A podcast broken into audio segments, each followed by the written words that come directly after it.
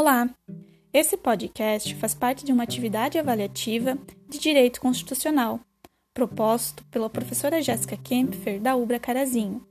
O grupo é formado por mim, Luciana Fávero, e meus colegas Matheus Machado e Natália Oliveira. Temos o seguinte tema: a tese dos limites dos direitos fundamentais. Até que ponto os direitos fundamentais podem ser limitados? Como o tema é amplo, resolvemos dividi-lo. Cada componente trará uma abordagem acerca deste tema. Pois bem, falando em, direitos fundamentais, eles podem sofrer restrições? Essa questão a respeito de restrição, limites aos direitos fundamentais, sempre imaginamos que, por serem fundamentais, esses direitos não podem ser limitados, restritos ou obstaculizados.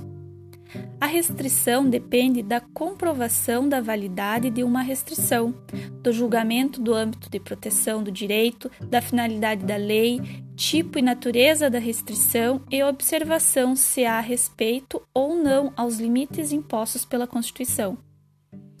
Assim, se faz necessário seguirmos algumas indagações e conclusões. Trata-se efetivamente de restrição do âmbito de proteção?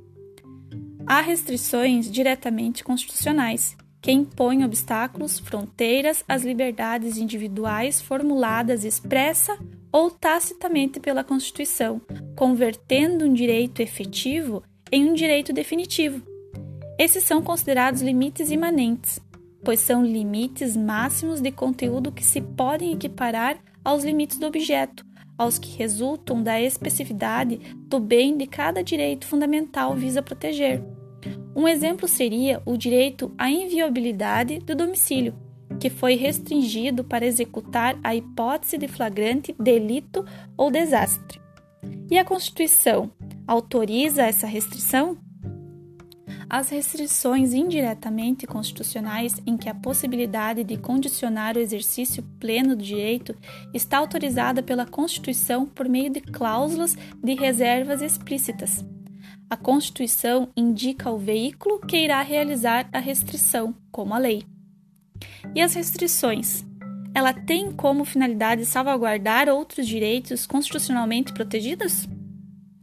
As restrições implícitas, que não se manifestam expressamente igualmente protegidos, como os disposto do artigo 5 da Constituição Federal, inciso 4, que, uh, em que a liberdade de manifestação das atividades intelectual, artística, científica e de comunicação parecem ser absolutas, mas a lei poderá restringir ou proibir a divulgação de obras de valor artístico que exprimam ideia contrária à integridade territorial, limitada no caput artigo 1 da Constituição Federal.